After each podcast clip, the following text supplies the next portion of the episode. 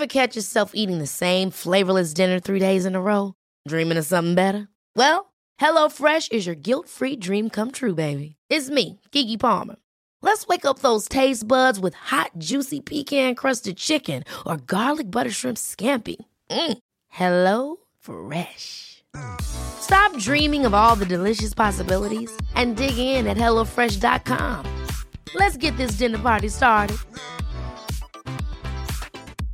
Cool fact a crocodile can't stick out its tongue. Also, you can get health insurance for a month or just under a year in some states. United Healthcare short term insurance plans, underwritten by Golden Rule Insurance Company, offer flexible, budget friendly coverage for you. Learn more at uh1.com. Many of us have those stubborn pounds that seem impossible to lose, no matter how good we eat or how hard we work out. My solution is PlushCare. PlushCare is a leading telehealth provider with doctors who are there for you day and night to partner with you in your weight loss journey. They can prescribe FDA-approved weight loss medications like Wagovi and Zepbound for those who qualify. Plus, they accept most insurance plans. To get started, visit plushcare.com slash weight loss. That's plushcare.com slash weight loss.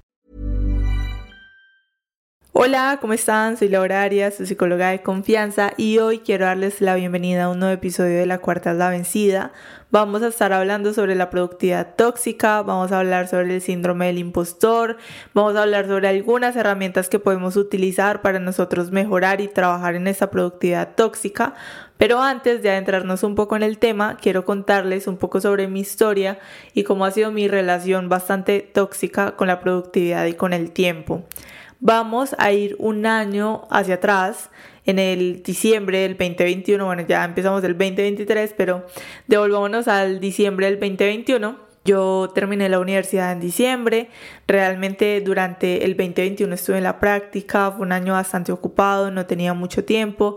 realmente me levantaba estudiando y me acostaba pues todo el día estudiando y haciendo la práctica y bueno, mantenía, tuve un año bastante ocupado. Entonces yo tenía en mente, yo dije, bueno, yo quiero hacer un podcast, yo quiero crear eh, algún contenido sobre salud mental y eso, pero yo decía, no, pero es que para qué lo voy a empezar desde ya, si todavía no me he graduado, de pronto no me van a tomar en serio, pues lo hago cuando termine la universidad. Me compré el micrófono y bueno, terminó el año y así fue. Yo dije, listo, ya terminé la universidad, ahora tengo que empezar a ocupar mi tiempo en otra cosa, pero pues me voy a tomar un break. Pasó diciembre, me tomé ese break, luego llegó enero y empecé a decir, ay, yo por qué no hice nada en diciembre, desperdicié mi tiempo, solo descansando, literalmente sin hacer nada. Ahora, bueno, ya tengo que empezar a crear el podcast y hacer lo que pues me había prometido hacer durante un tiempo atrás. Listo, dije, bueno, a través del podcast pues va a ser mi proyecto de algo más personal como psicóloga y bueno, sobre salud mental, pero también tengo que encontrar un hobby, algo que me guste hacer en mi tiempo libre todo súper bien, yo empecé como a plantear todo esto en la mente, yo empecé a plantear lo del podcast, yo dije, bueno, esto va a ser súper fácil, es nada más hablar con el micrófono, grabar, subir la información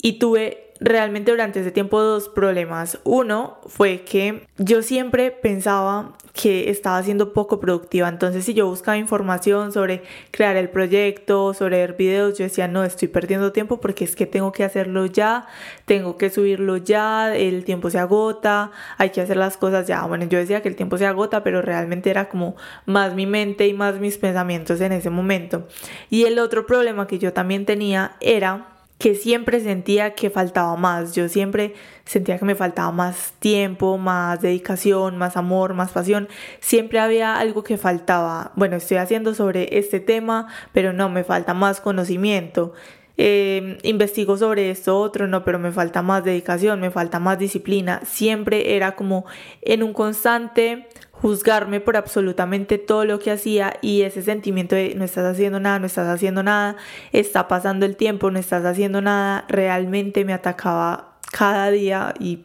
pues se volvía mucho peor. Luego, aparte de que me sentía muy mal porque estaba tratando de hacerlo del podcast, empecé, lo subí me di cuenta que necesitaba más información, necesitaba más dedicación, necesitaba tener unos temas preparados no los tenía, entonces llegaba la otra semana, no había subido episodio, me sentía peor, mucho menos productiva y el tiempo pasaba, pasaban las semanas, pasaban los días y realmente me empecé como a desesperar.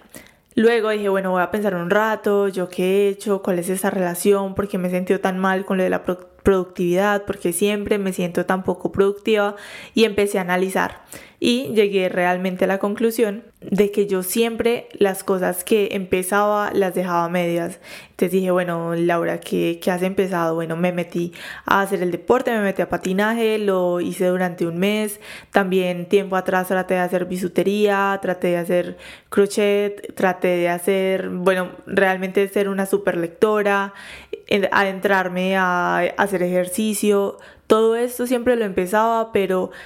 nunca pasaba de unas cuantas veces de, de, practicarlo porque no era constante. O sea, yo pensaba que si a la tercera vez que lo hacía no era pues la experta, pues para qué no tenía sentido continuar porque yo supuestamente no tenía tiempo para perder y para hacer algo durante muchísimo tiempo. Entonces yo llegaba y bueno, me voy a meter al gimnasio. Listo, me metí al gimnasio, voy a empezar súper juiciosa hacer ejercicio. Yo veía que pasaba un mes y si yo no tenía el cuerpo que yo supuestamente planteaba tener durante ese mes, pues ya lo deja a un lado porque pues para qué, para qué me voy a seguir esforzando. Si esto toma tanto tiempo, ¿para qué? Yo no tengo tiempo. Ese realmente era mi pensamiento y todo eso se acumuló durante todo lo que pasó porque bueno, fueron muchos años, no estoy hablando solamente del tiempo cuando terminé la universidad, sino de tiempo atrás que siempre empezaba las cosas pero las dejaba medias. Y yo decía, ¿será que no he encontrado algo que realmente me guste?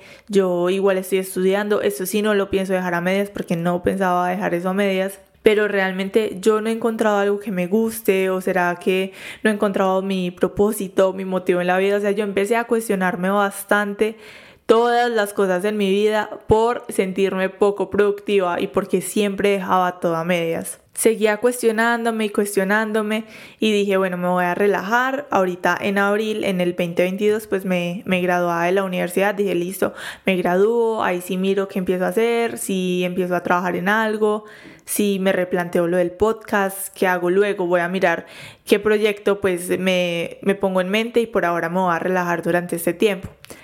Listo, pasó el tiempo, me gradué en abril del 2022 y en mayo decidí irme unos meses fuera del país a unas vacaciones realmente pues donde mi familia. Dije, listo, ahora sí, estas van a ser mis últimas vacaciones de, de, pues, de haber terminado la universidad, me voy a tomar este tiempo, estos tres meses que realmente se convirtieron en cuatro, dije, me los voy a tomar así sabáticos para no hacer nada, para relajarme, para descansar, despejar la mente, liberarme de todo este tiempo que estudié, de muchos esfuerzos y de miles de cosas que pasaron y más esa productividad tóxica que me estaba afectando durante, pues muy, muy fuertemente me estaba afectando en el 2022, pero ya venía acumulando muchísimas cosas durante muchísimo tiempo. Dije, listo, está bien, voy a descansar, la voy a pasar bien y verdad, pues la pasé súper bien, traté de despejarme, no pensar en nada. Por allá, como a la mitad de las vacaciones, dije,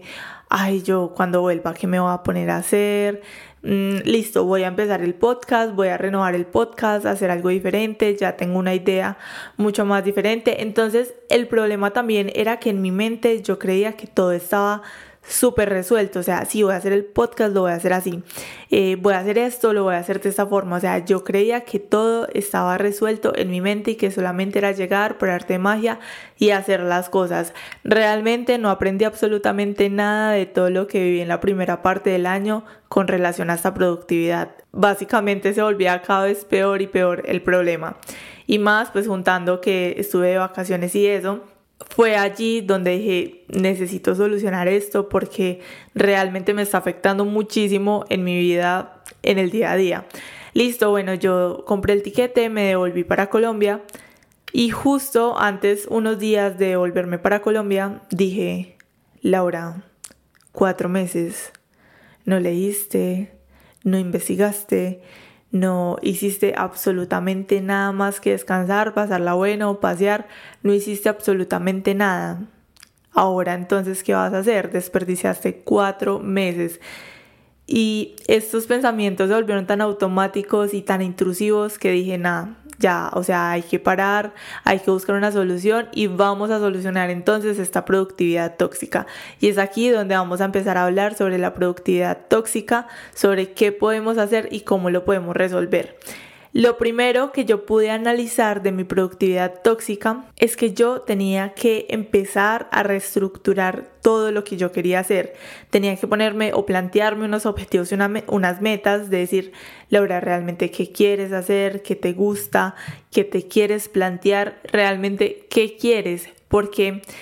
ahorita creo que le podemos sumar a la productividad tóxica lo que son las redes sociales, que vemos que todos están haciendo tantas cosas supuestamente, ahorita en TikTok que uno ve miles de rutinas diarias así súper perfectas, que uno se levanta digamos a las 8 de la mañana y le apareció la rutina de la que se levantó a las 4 de la mañana y a las 8 de la mañana ya literalmente dio tres vueltas al mundo, entonces uno se empieza a frustrar y dije, nada, tenemos que hacer algo aquí. En este primer factor dije, listo, me tengo que sentar con tiempo, tengo que empezar a, como les decía, a reestructurarme y plantearme qué realmente quiero. Y fue entonces en este primer paso en donde me di cuenta de que para que nosotros podamos solucionar una productividad tóxica es primero, el primer paso,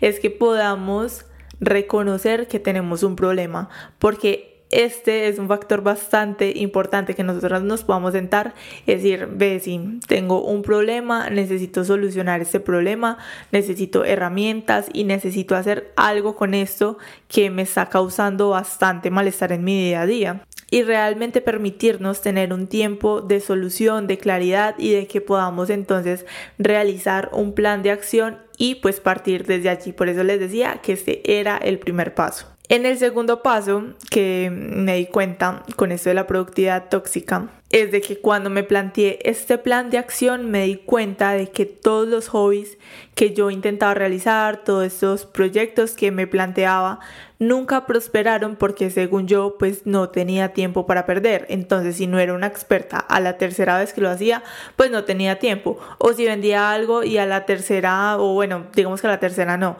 Eh, las primeras veces que mm, apenas me estaba dando a conocer, que la gente conocía el producto, pues no vendía como los que vendían pues así muchísimo. Entonces pues yo lo abandonaba y terminaba sin hacer nada. Yo siempre decía que no había tiempo, o sea, no había tiempo para hacer absolutamente nada y que todo había que hacerlo ya y si las cosas no salían ya, pues no iban a prosperar nunca. Y en este segundo paso me di cuenta que la realidad no era que yo estaba perdiendo el tiempo, era que yo no estaba dispuesta a entregar mi tiempo a algo que realmente toma tiempo. Aprender un nuevo hobby toma tiempo. La vez que yo intenté patinar y lo hice un mes y pues ya no, no lo hacía muy bien o, o no era muy buena, decía, no, esto para que ya no va a volver, no va a volver por aquí y no lo voy a seguir intentando o bueno, luego lo hago esporádicamente, pero para que lo sigo haciendo, si hay niñas básicamente de 3, 4 años que ya están practicando patinaje y a mi edad van a ser las super expertas, o sea, aparte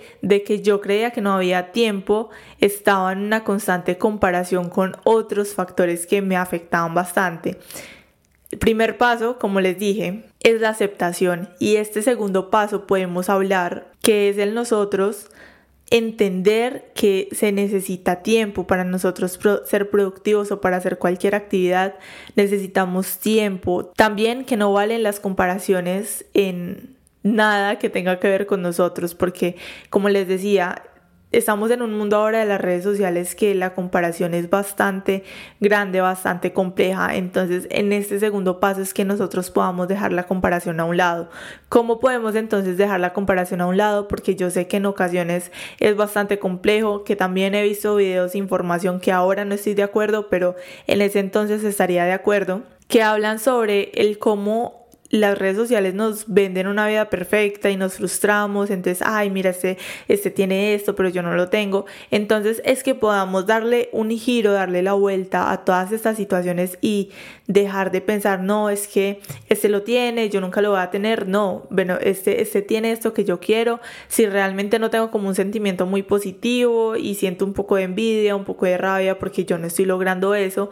tenemos dos opciones Una es dejar de ver ese contenido, dejarlo de seguir y alejarnos de esto que nos causa malestar. Y la segunda opción que tenemos es inspirarnos, aprender y poder seguir, bueno, esa persona cómo está haciendo esto, empezar a ver sus inicios, porque realmente estamos tan pendientes del resultado final que nos olvidamos del proceso y de que el proceso sé que en ocasiones es complejo, que es un sube y baja todo el tiempo, pero que es bonito y que podemos aprender desde allí o sea, el proceso realmente es aprendizaje al fin y al cabo y estamos tan pendientes del resultado final que nos olvidamos de que también hay un inicio y que esas personas que nos inspiran o que están haciendo las cosas que nosotros queremos también iniciaron, también tuvieron un inicio y que seguramente pudo no haber sido fácil. Bueno, que realmente yo sé que para algunas personas en ciertas ocasiones es un poco más fácil que para otras, pero si vamos a la verdad, pues para ninguno es totalmente fácil ningún proceso. El tercer punto que también puede analizar desde allí, desde esto inicial sobre la productividad tóxica, es que es algo que no solamente me pasa a mí. Realmente si vamos a ver diferentes historias, ya hasta de personas famosas o influyentes, importantes, podemos darnos cuenta que estas personas también sienten esa productividad tóxica, también se comparan con otro tipo de personas. Entonces, que podamos empezar como, por decirlo así, sanando esa relación desde allí, qué es lo que quiero yo, cómo puedo dejar de compararme con los demás e identificarme que esto no es un problema que solo me pasa a mí, porque en ocasiones nos encerramos tanto en nuestros propios pensamientos y en nuestra propia mente que olvidamos que somos seres sociales, que somos personas, aunque totalmente diferentes, también tenemos aspectos muy parecidos con los demás, puede ser la persona más influyente o cualquier tipo de persona siempre vamos a tener algo en común y esta productividad tóxica es algo que está afectando muchísimo en nuestros tiempos y más, como les decía, con las redes sociales. Ahora, después de este análisis, les quiero resumir de esta historia, era que finalmente yo pude comprender de que no me sentía lo suficientemente buena, no me sentía suficiente para absolutamente nada, siempre sentía que faltaba más, siempre empezaba con muchísima motivación los diferentes proyectos, ya sea para vender cualquier cosa o para hacer algo un poco más profesional, como les tenía el ejemplo del podcast que hice y que inicié la vez pasada pues a principios del 2022 y me di cuenta que, que, me sentía tan poco productiva, tan mal y que realmente no era lo suficientemente buena para la gran mayoría de cosas que yo quería hacer. Así que estuve investigando, estuve escuchando alguna información y me encontré con un podcast en el que hablaban sobre el síndrome del impostor. Yo realmente no había escuchado nunca sobre el síndrome del impostor y dije, mm, me siento como identificada, ¿qué está pasando aquí? Y fue allí donde yo pude relacionar bastante bien lo que era la productividad tóxica con este síndrome del impostor.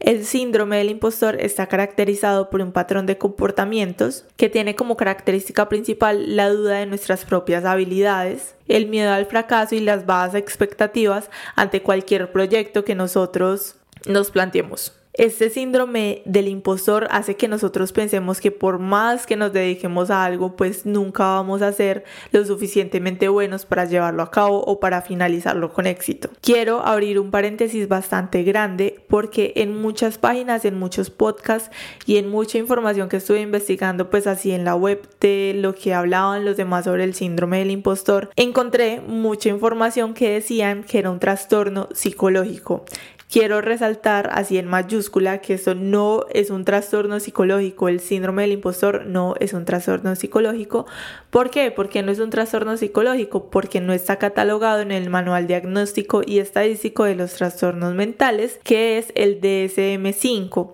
No está catalogado, así que no es un trastorno mental, para que lo tengan desde allí muy en cuenta, no estén autodiagnosticándose con enfermedades mentales que realmente ni siquiera están desde allí. Entonces, ojo ahí, no es un trastorno mental, cierro desde aquí este paréntesis. Otro punto que podemos hablar desde allí es que en esos podcasts y en esta información que estuve escuchando me pareció muy positivo y muy interesante que podamos resaltar el valor y la necesidad de que nosotros podamos identificarnos con diferentes historias. Ahorita les hablaba sobre la comparación. Una cosa es el nosotros compararnos con los demás, sentirnos inferiores porque no estamos haciendo algunas cosas que supuestamente estas personas están haciendo. Y yo digo que supuestamente porque si vamos a ver la realidad, pues las redes sociales en la gran mayoría de veces resulta siendo una mentira. Entonces es muy diferente el nosotros compararnos al nosotros escuchar diferentes historias, reconocer, identificarnos, bueno, esto que me está pasando a mí realmente no solo me ocurre a mí. Y créanme que es tan importante que nosotros podamos resaltar el valor de esto, que podamos identificarnos, porque como les decía al inicio, a veces nos adentramos tanto en nuestra mente que olvidamos que a los demás también les suceden cosas, los demás también se sienten estresados, también sienten ansiedad, también se, se, preocupan por diferentes aspectos que yo también me preocupo. En menor o mayor medida, todos tenemos historias que en ocasiones son bastante parecidas. Entonces, qué importante que nosotros podamos escuchar esta información, podernos identificar con las diferentes personas, poder escuchar otras historias y saber de que hay una solución a todo aquello que nos está quejando todo aquello que en ocasiones parece no tener como una solución tan clara en nuestra vida. Podemos plantearnos una pregunta, ¿cómo puedo entonces resolver el síndrome del impostor en mi vida? Porque sí, ya me identifiqué, ya sé como que, ajá, estoy como sufriendo este síndrome del impostor con esto de la productividad tóxica y me ha afectado bastante, entonces ¿cómo lo puedo resolver? Les voy a dar dos opciones, una que es la simplista y la segunda opción que es un poquito más compleja. Entonces vamos a hablar de la opción simplista y cuando hablamos de esta opción simplista de cómo podemos resolver el síndrome del impostor en nuestra vida es básicamente que nosotros podamos hacer lo que queremos hacer aunque dudemos una y mil veces de nosotros haciendo lo que queremos hacer, dudando una y mil veces de nosotros. Yo sé que suena muy obvio, que es como que, ay Dios mío, estoy escuchando toda esta información y todo este episodio para que me digan, sí, haz lo que quieres hacer, aunque dudes de ti, hazlo, porque realmente este es un podcast en el que hablamos sobre salud mental, que la motivación es importante, pero vamos a adentrarnos un poquito más allí. Sé que suena muy simplista hacer básicamente lo que queremos, aunque dudemos de nosotros, pero en relación al síndrome del impostor y a lo de la productividad tóxica, me he dado cuenta de que entre más hago las cosas, este sentimiento de que no lo voy a lograr va desapareciendo. A principio de año, como les decía, estuve buscando hobbies, estuve buscando realmente qué hacer y que esto no salía de la práctica de tres, cuatro veces, duraba un mes, no lo volví a hacer, hice el, podcast anterior que se llamaba Lala Podcast, nada que ver con salud mental, bueno, no tenía nada que ver, subí como tres episodios y realmente no lo volví a hacer. Y me he dado cuenta ahora con otros proyectos que me estaba planteando desde agosto, septiembre que volví a Colombia, es que entre más lo voy haciendo, ese sentimiento va desapareciendo. Empiezo a hacer las cosas, bueno, con toda la motivación, con todas las ganas, con toda la actitud. Después va pasando el tiempo, no le voy viendo tanta forma y aunque yo no le vea tanta forma, continúo, lo sigo haciendo, sigo haciendo las cosas, juiciosa, disciplinada, eso sí, siendo muy, muy disciplinada, dudando, así sea llorando, estresada, esto no me va a servir, esto no me va a servir, lo sigo haciendo y me doy cuenta después cuando llevo todo mucho más avanzado y es que venga, yo sí avancé, sí lo hice, mira que esto sí sirve, esto ya tiene mucho más forma. Me doy cuenta de eso, de que entre más hago las cosas, realmente este sentimiento de no ser capaz o de no ser buena para lo que quiero hacer, pues va desapareciendo. ¿Por qué voy a esto? Porque si nosotros al contrario dejamos que el miedo aparezca, de que nos, bueno, el miedo siempre va a aparecer realmente, pero que el miedo nos guíe, que los pensamientos intrusivos realmente en nosotros, pues no vamos a salir de lo que me pasaba anteriormente, era de no pasar de unas cuantas veces de la práctica y quedarme hasta allí, quedarme estancada y pasar a la otra actividad. Y si lo vemos de otra forma, podemos hablar de que esto es como un círculo vicioso, donde empiezo, listo, quiero hacer esta actividad, la quiero hacer, me motivo con todas las ganas, paso al otro punto que es, listo, lo empiezo a hacer con toda la actitud, luego paso al lo estoy haciendo, no estoy siendo muy buena, no tengo tiempo para dedicarle a esto, no, no lo voy a lograr y termino en no soy suficientemente buena en ello, realmente voy a pasar a otra actividad en la que voy a probar si realmente voy a ser una experta en el primer intento y se repite y se repite y se repite con otra y otra y otra actividad. Y bueno, desde allí esta primera opción que es la simplista, hacer básicamente lo que queremos, aunque dudemos una y mil veces de nosotros, que funciona, pero siendo constantes, siendo disciplinados, así ustedes lloren, patalien, lo que sean, continúen con lo que quieren hacer y con lo que están haciendo, porque si dejamos al miedo y a nuestros pensamientos gobernar en nosotros, pues realmente vamos a terminar en ese círculo vicioso que les acabo de comentar. Entonces, esta es la opción simplista. Y la segunda opción, que es la un poquito más complicada, es que nosotros podamos tomar acción un poco más profesional porque a veces yo sé que en ocasiones no simplemente funciona para algunas personas con el persistir, hacer las cosas, continuar, porque ese síndrome del impostor está muy relacionado con la baja autoestima, está relacionado con la poca autoconfianza, con el pobre autoconcepto, con la creencia de que no vamos a lograr lo que nosotros nos planteamos. Entonces sé que hay personas que no les funciona esta opción simplista que acabo de mencionar y que necesitan una ayuda un poco profesional. No voy a adentrarme un poquito en hablar en esto porque me gustaría que lo hablemos en un episodio más adelante y es que yo sé que en nuestros países el acceso a la salud mental o a un profesional de la salud mental es un poco complejo, no todos tienen, por así decirlo, el privilegio, porque si lo vemos así, realmente sí es un privilegio el poder acceder a la salud mental, a un profesional de la salud mental, pagar una terapia, sé que todos no lo pueden hacer. Si ustedes desde allí tienen la opción de hacerlo, increíble. Si se identifican con este síndrome del impostor, si están viendo de que sí, esta productividad tóxica, sí tiene una mala relación con la productividad y con lo que es el tiempo, entonces sí, pues es necesario que puedan acudir a un profesional, si pueden asistir a terapia, muy bien, excelente, pero si no tienen la posibilidad de hacerlo, pues igual tenemos estos recursos como estos podcasts, también podemos buscar información sobre mm, ejercicios de autoestima, de autoconfianza e ir empezando poco a poco, porque ojo, también otro problema con la productividad tóxica y con esto del síndrome del impostor que les vengo hablando es eso de que tengo este problema con el síndrome del impostor, pero hay que empezar poco a poco, sentarse a decir, tengo este problema, me está afectando, ¿por dónde empiezo? No, es que siempre siento que no tengo tiempo. Listo, ¿cómo puedo entonces organizar mi tiempo? Que les voy a hablar un poco sobre eso, pero que podamos tomarnos punto a punto. Si sé que mi autoestima se ha visto un poco afectada en los últimos años o nunca he tenido un buen autoestima, entonces voy a investigar, listo, cómo puedo empezar a mejorar nuestra autoestima. Me doy cuenta de que la autoestima se divide en diferentes factores, entonces voy a empezar, por ejemplo, a trabajar en el que más me afecta, que es la autoconfianza, voy a hacer ejercicio sobre ella, lo voy a tomar en práctica, entonces que podamos empezar punto por punto, porque en ocasiones nos agobiamos con tantísima información que podemos encontrar que lo acabamos dejando. También les quiero decir que este síndrome del impostor también está muy relacionado con la procrastinación. Todo está como muy conectado desde allí y tiene muchísimo que ver. Entonces por eso les digo que empezar despacio, poco a poco, una cosa a la vez,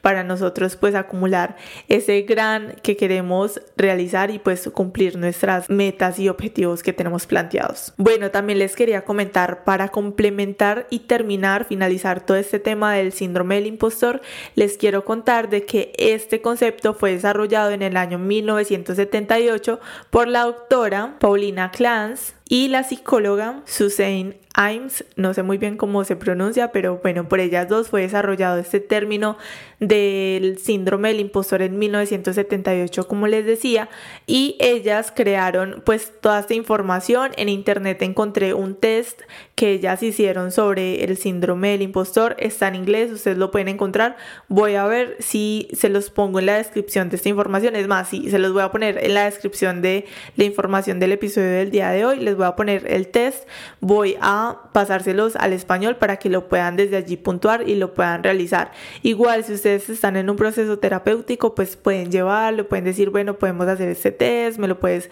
revisar y desde allí pues también pueden empezar a trabajar. Porque sé que en ocasiones también empezamos y andamos por la vida identificándonos con todo. Sí, eso soy yo, sí, eso soy yo, pero después nos damos cuenta de que pues no tenemos tantos factores para identificarnos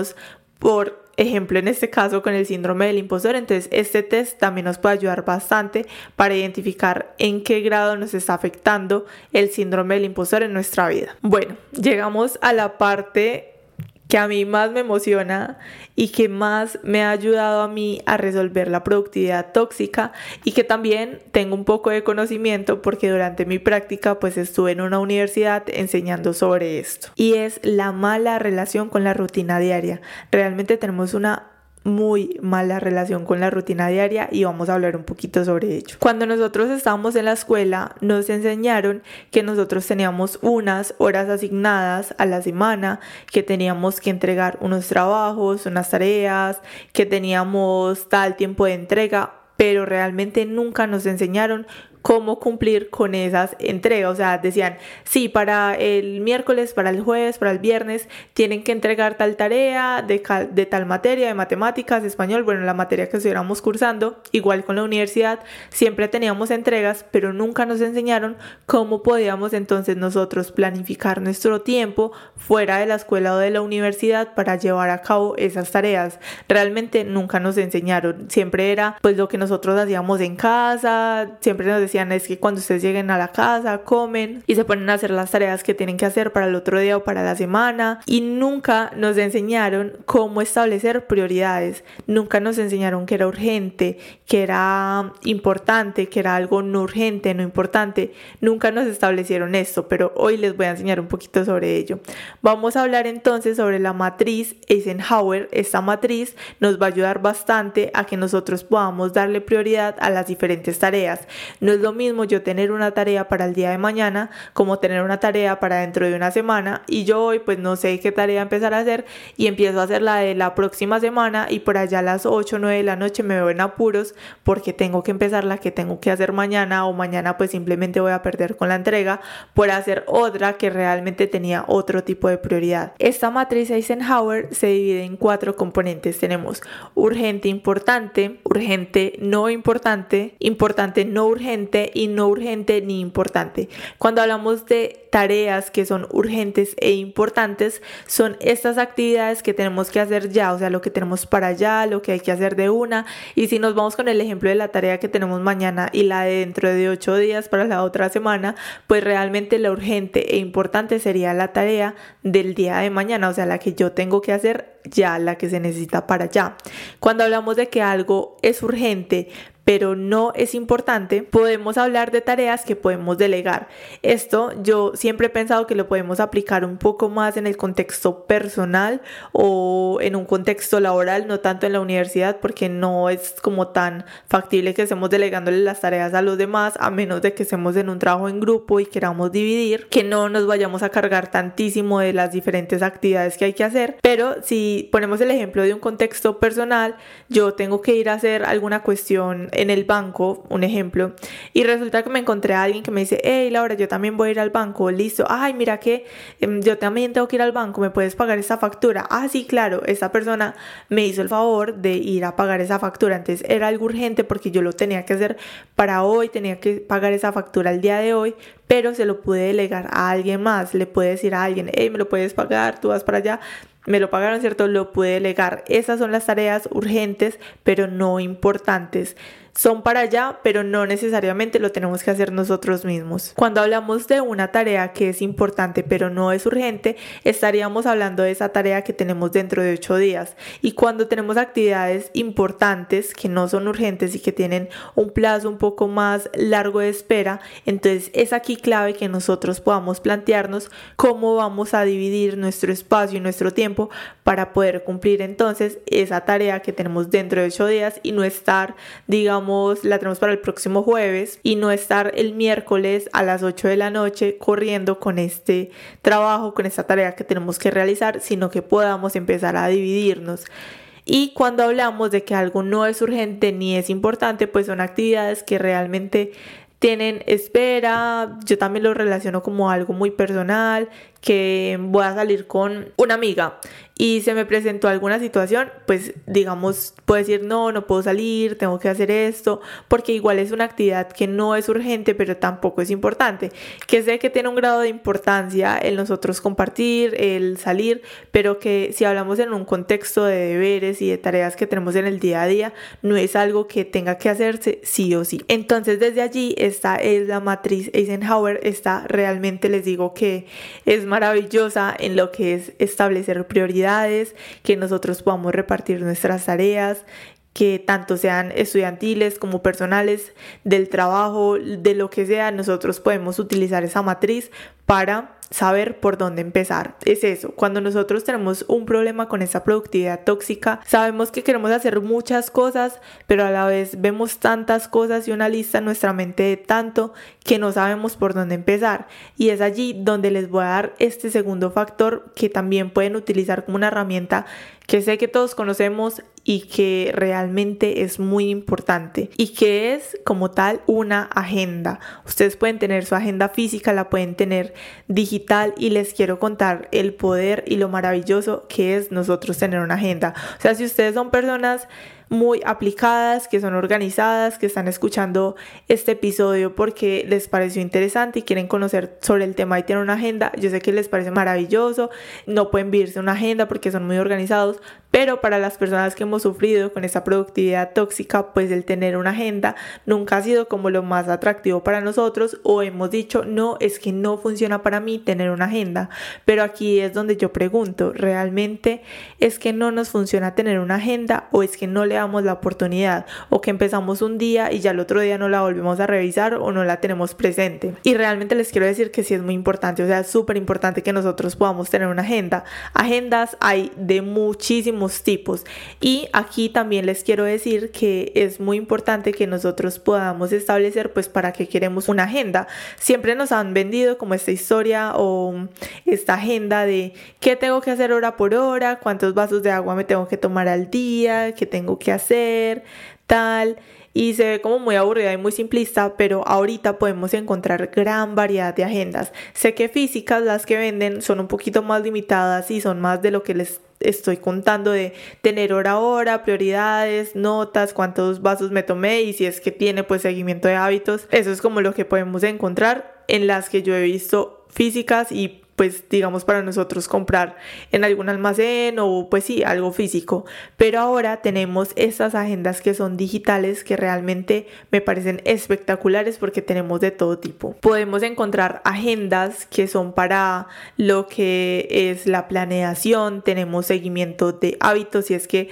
nuestra relación tóxica con la productividad es porque no estoy teniendo hábitos saludables, porque estoy muy cargado de trabajo y no tengo unos buenos hábitos y no le estaba haciendo el seguimiento que se merece, porque quiero tener un diario de pensamientos y emociones, porque quiero acomodar mis finanzas, o sea, hay diferentes tipos de agendas que nos pueden ayudar bastante de acuerdo a nosotros, a nuestra historia y a lo que nosotros queremos pues aplicarla y lo que realmente pues queremos hacer. Sé que hay personas que también son muy simples, que dicen, no, es que a mí eso de la agenda me parece muy complicado, eso es muy colorido o muy, digamos en caso tal, muy simple, a mí me gusta más colorido, con más cosas. Realmente hay diversidad de agendas que ustedes si buscan no se pueden llegar a imaginar todo people todo lo que hay, toda la información que nosotros podemos encontrar y que va muy adaptada de acuerdo a nosotros. Entonces también les quiero decir, si ustedes dicen, no, es que a mí me gusta una agenda física, pero no encuentro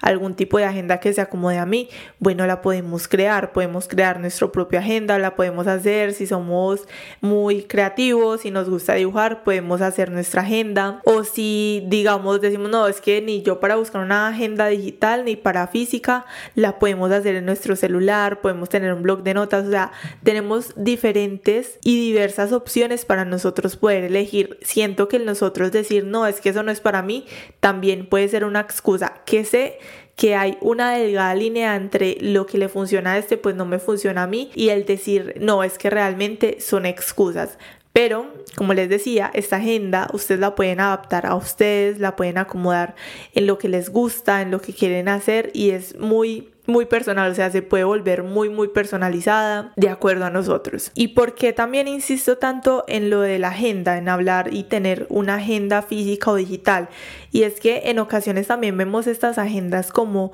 una herramienta un poco rígida, como el tener un seguimiento de hora por hora. No, antes de volverlo rígido y de tener que cumplir tal cual está, como lo establecimos, o de tener una rutina, nos puede servir para nosotros entonces tener esa flexibilidad de que podamos sacar todos esos pensamientos de nuestra mente que siempre están, tengo que hacer esto, tengo que hacer esto, esto, esto y otro, pero que se quedan allí y que terminan estresándonos, abrumándonos, tener una agenda o tener algo físico a lo que nosotros podamos pasar todos esos pensamientos y todas las actividades que tenemos por hacer realmente ayuda bastante. No se imaginan cuánto ayuda drenar toda esa información de nuestra mente a un papel o a algo físico o algo digital, o sea que podamos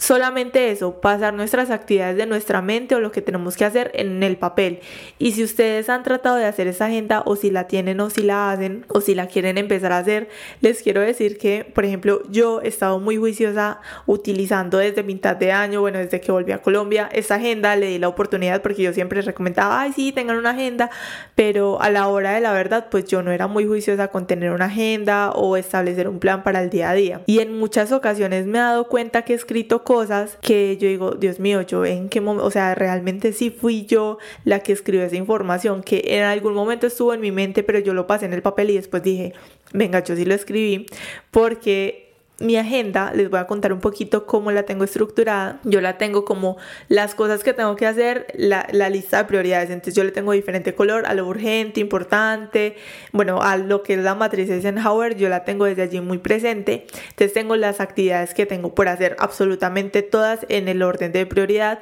y cómo lo puedo hacer. También tengo otro apartado en el que tengo el journal, que es el diario, escribir en la mañana lo que viene a mi mente, un, un agradecimiento, visualización, lo que se me ocurra en el momento y de acuerdo a mi estado de ánimo, pues escribo desde allí. Y al otro lado, pues tengo una estructura en donde escribo lo que voy a hacer por hora o lo que hice por hora para tener un registro. Y también tengo un apartado que es un cuadrito donde puedo poner imágenes o realmente pues puedo poner lo que a mí se me ocurra. Entonces, esa así como yo tengo estructurada mi agenda, que es bastante simple, pero realmente a mí me ha funcionado bastante. Les digo, la agenda, vuelvo y repito, sé que me extendí muchísimo hablando sobre la agenda, pero es una herramienta que puede ayudar bastante y siento que está muy infravalorada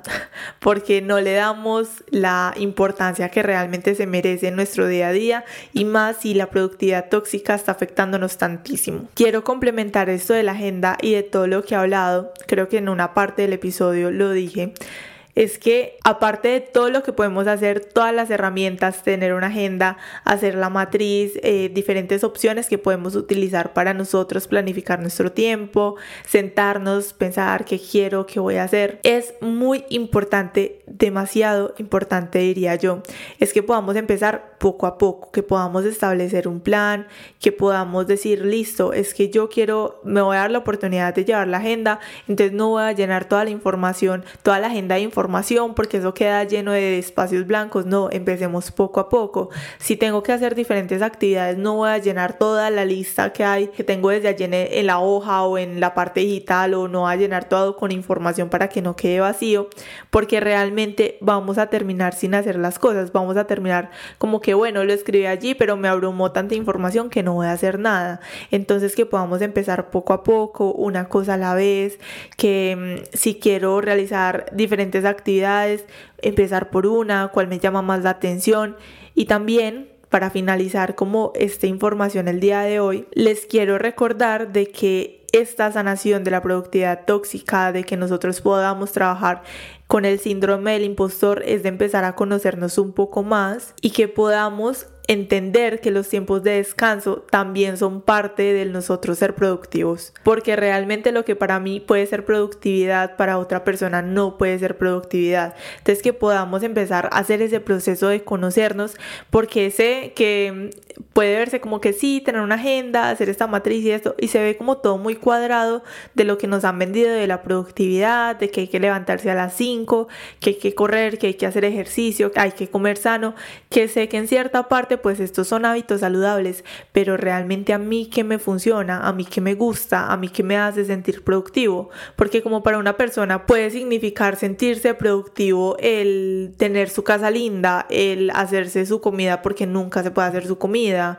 o el trabajar porque realmente tiene mucho tiempo libre, entonces le gusta dedicar un tiempo a trabajar, el dibujar, a cantar, o sea, somos personas como tan diversas y tan variadas que no podemos encasillar lo que es la productividad para todo el mundo, o sea, tenemos que encontrar qué es productividad para mí, qué me gusta, qué me gusta hacer de acuerdo a mis actividades, de acuerdo a mi diario vivir, qué es para mí ser productivo y qué puedo empezar a implementar para ser productivo, para tener una mejor relación con la productividad, porque como les decía, pueden haber personas que productividad signifique llegar a su casa, descansar, verse una serie, porque trabajan todo el tiempo y no tienen espacio para ellos mismos y para hacerlo, como para otra persona puede que descansar, ver televisión en, en no sé, en la tarde puede significar un desperdicio de tiempo y lo pueden ver como no, esta persona no está haciendo nada por la vida, que podamos darle significado a ello, que es para para nosotros la productividad que nosotros podamos sentarnos, como les decía al inicio, reconocer, tengo ese problema, me está pasando esto, realmente qué quiero hacer, cómo lo puedo hacer, cómo me puedo plantear, si quiero aprender algo nuevo, entonces cómo puedo sacar ya 10 minutos diarios, 20 minutos diarios, empezar de a poco, no abrumarnos y decir, tengo que sacar 5 horas diarias a hacer esto porque es que tengo que ser un experto, no, que podamos abandonar esa idea de que si no lo hacemos en unos días, perfecto, pues ya no lo vamos a hacer bien nunca, sino que podamos establecer diferentes tiempos y que podamos recordar de que un paso a la vez al año, un paso cada día significa 365 pasos al año y que estamos iniciando pues este 2023 que ya llevamos pues un tiempito, pero que igual estamos iniciando y que no tenemos que esperar a enero, no tenemos que esperar a diciembre, no tenemos que esperar al lunes o a cierto día para nosotros empezar. Podemos empezar hoy, podemos sacar 10 minutos, 15, 20, lo que podamos tener disponible para lo que queremos hacer y poder empezar a plantearnos y a llevar a cabo todo lo que queremos y así poder trazar ese plan de acción. Y de nuevo les recuerdo que lo fundamental es que podamos empezar empezar a conocernos día a día, hay que abandonar esos conceptos del perfeccionismo, de que sí, motívate y tal cosa, porque es que realmente todo es un proceso y todo lo tenemos que hacer poco a poco. Así que nada, quiero agradecerles por escuchar el episodio del día de hoy, de la cuarta es la vencida. Nos vemos la próxima semana en un nuevo episodio y no olviden de seguirnos en las redes sociales y de verificar la información de la descripción del episodio del día de hoy para que puedan realizar el test que les hablaba del síndrome del impostor y pues para que puedan seguirnos en las redes sociales. Así que nada, nos vemos en un próximo episodio. Bye, muchas gracias.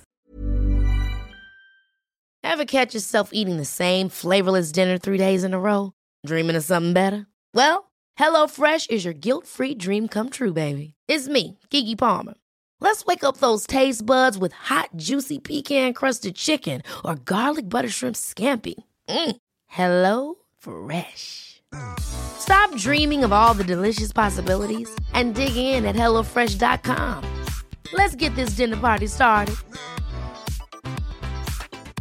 Planning for your next trip? Elevate your travel style with Quince. Quince has all the jet setting essentials you'll want for your next getaway, like European linen, premium luggage options, buttery soft Italian leather bags, and so much more. And is all priced at 50 to 80% less than similar brands. Plus, Quince only works with factories that use safe and ethical manufacturing practices. Pack your bags with high-quality essentials you'll be wearing for vacations to come with Quince. Go to quince.com/pack for free shipping and 365-day returns. Mom deserves the best, and there's no better place to shop for Mother's Day than Whole Foods Market. They're your destination for unbeatable savings, from premium gifts to show-stopping flowers and irresistible desserts. Start by saving 33% with Prime on all body care and candles. Then get a 15-stem bunch of tulips for just $9.99 each with Prime. Round out Mom's menu with festive rosé, irresistible berry chantilly cake, and more special treats. Come celebrate Mother's Day at Whole Foods Market.